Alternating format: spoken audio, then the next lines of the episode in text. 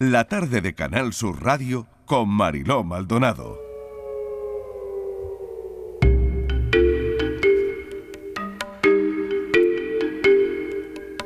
La tarde en tu búsqueda llega con Patricia Torres. Patricia, bienvenida. Hola Marilo, buenas tardes. Y Luis Algoró. Luis, ¿qué tal? Bienvenido. Buenas tardes, Patricia Mariló. Bueno, un mes sin rastro de Manuel Alabarce en Granada. Patricia.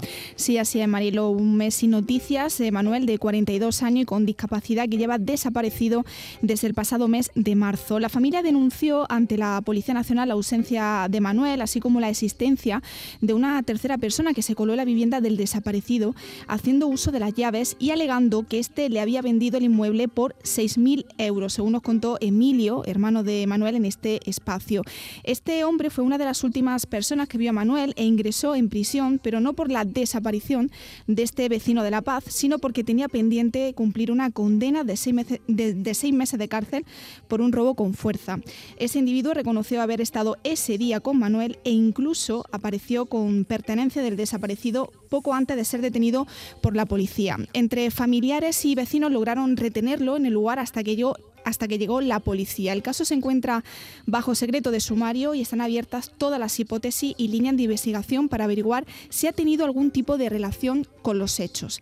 La familia confía en la labor policial y así nos lo, ha expresado Pilar Jiménez, portavoz de la familia. La escuchamos. El caso está bajo secreto de sumario y la policía pues nos mantiene informados de lo que nos puede informar pero sabemos que están trabajando y confiamos plenamente eh, en el trabajo de la policía, en el buen hacer que, tiene, que tienen y, nada, ahora toca esperar y seguir esperando.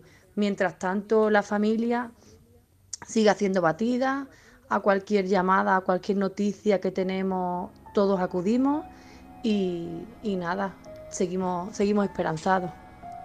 El motocarro en el que solía desplazarse Manuel sí fue localizado y su familia afirma estar muy preocupada dado que necesita un tratamiento diario que no se está tomando. Así nos, eh, lo afirma eh, Pilar de nuevo, la escuchamos. Ya, ya es un mes y un día sin tener noticia de Manuel pensando en cómo y en dónde estará, si está retenido, si está bien, si ha comido, si tiene frío, si toma su medicación, porque es muy importante. Es muy importante recordar que Manuel es un discapacitado psíquico y físico y que necesita medicación diaria. Seguimos muy pendientes de este caso, eh, Patricia. Sí, Emilio, eh, que es el hermano de Manuel, nos ha transmitido, Mariló, que está muy agradecido tanto al alcalde de Granada, Francisco Cuenca, como eh, con Jacobo Calvo, que es el concejal del Ayuntamiento granadino, por todo el apoyo recibido. Además, todas las líneas de autobuses urbanas y del área metropolitana de Granada y taxi por ayudarles a difundir la foto de su hermano Mariló. Así mm. que seguimos muy pendientes de este caso. En este país no olvidaremos el caso Alcácer, eh, fue el suceso más mediático de la crónica negra española que vuelve a la actualidad y vuelve porque este viernes 22 de abril llega al cine 75 días la ópera prima de Marc Romero. Ah, pero vais a ir a color nacional. Sí. ¿Cómo vais a ir andando con lo lejos que está? Hacemos autostop y que alguien nos lleve. ¿A qué hora tenéis que estar en casa? A las 10, como siempre. Autostop. Vámonos andando, que tampoco hay mucho. Vicente. ¿Qué pasa? Que no ha llegado la niña. ¿Me está diciendo que no pueden hacer nada hasta que pasen 24 horas? No suele haber muchas denuncias por desapariciones en los pueblos. Llevamos desde las 10 y media de la noche buscando a nuestra hija y a sus amigas. Y nadie sabe dónde está. Una patrulla peine la zona, desde la montaña hasta la Ya conocimos el documental y ahora llega eh, la película, Luis.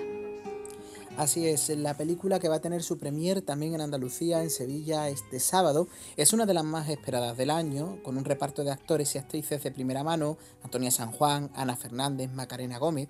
Se trata de un thriller que ha cautivado a jurados de muchos festivales, entre ellos el propio Festival de Cine de Málaga, o el Festival de Cine de, Almería o de Alicante, y festivales internacionales como el London Film Festival o el Festival de Cine Ruso, donde se alzó con los premios a Mejor Director, Actriz de Reparto y Actor Revelación. Diez años de investigación, Mariló, para poder hacer una película sobre aspectos que nunca se han conocido de este triple crimen y que son de interés periodístico. Se trata pues de una película muy esperada por un público que lleva 30 años pendiente de este caso, con un reparto de actores de primera, como decía, y muy diferente a lo que se ha hecho hasta el momento. Y hoy además, Mariló, tenemos a su director con nosotros. Mar Romero, bienvenido, gracias por acompañarnos. Gracias, Mariló. Bueno, Marc, no sé si nervios, ¿no? Porque, bueno, ahora te enfrentas a, a todo lo que puede pensar la gente de tu investigación, ¿no? Que llevas además al cine, ¿no? Claro. A ver, un poco nervioso sí que estoy, no te voy a Mm, negar. mm. Pero también es normal porque no es una película al uso. Quiero decir que al estar inspirada en unos hechos reales, Claro. la responsabilidad es triple.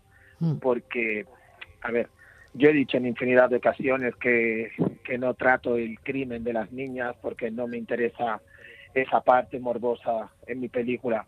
Realmente lo que me interesan son las investigaciones y toda la investigación, como he dicho antes. Mm. Pero siempre, por mucho que tú tengas un altavoz y que lo digas mil veces, la gente siempre parece escuchar otra cosa. Claro, te interesan las dudas, ¿no? Totalmente. Claro, claro, las dudas que, que todavía envuelven al caso.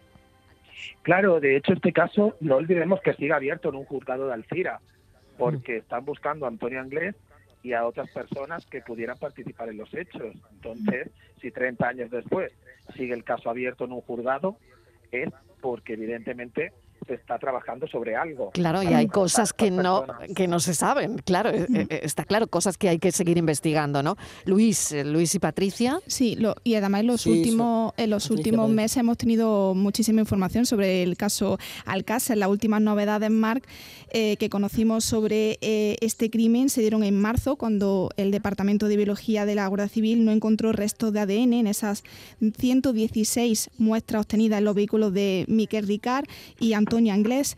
Y yo quería preguntarte, ¿tú crees que Anglés eh, llegó a subirse a ese barco? ¿Sigue vivo? Pues yo creo que Anglés no, no llegó a subirse a ese barco, la verdad. A ver, al leer el, el sumario que está abierto, el mal llamado sumario B, te das cuenta de que ahí aparecen una serie de objetos que llevaba el polizón del barco Sí. y que esos objetos no están en manos de ni de policía española, ni del juzgado, ni de nadie. Se suponía que los tenía la policía irlandesa. Nosotros preguntamos en policía irlandesa a ver dónde estaban los pues, unos objetos que arrojarían mucha luz a quién iba en ese barco. Y claro, si no los tienes, unos objetos personales que si fueran tuyos o míos, los tocaríamos, dejaríamos huellas. pues como mínimo eh, te produce esa duda. Lo que lo que me escama un poco es que, por qué forman parte de un sumario cuando esos eh, cuando esos objetos no hay huellas, no existen los objetos en sí. ¿Quién dice que esos objetos estaban en el barco y dónde se encuentran? Sería muy fácil situar a Antonio Anglés en ese barco si Mm. aparecieran esos objetos, ¿no creéis? Claro, Luis, Luis, adelante. Sí, no, eh, saludar a, a Mar, por supuesto. Yo tuve la suerte de, de poder ver ese adelanto en el Festival de, de Cine de Málaga y la verdad que, que recomiendo a todo el mundo verlo, porque en esta película, Mar, vemos también lo que se hizo, lo que no se hizo y lo que se hizo mal.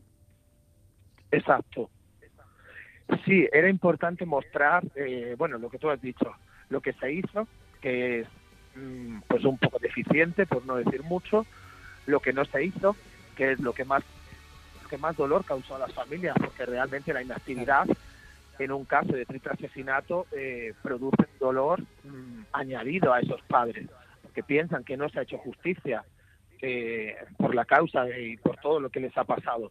Y tercero, al final es una película que evidentemente, ¿para qué contar hechos que ya el público conoce? Si no hay vías nuevas, yo pienso que lo mejor es olvidarse de Alcácer. No somos nosotros quienes tenemos que resolver este triple asesinato, ni los cineastas, ni los periodistas, sino la justicia.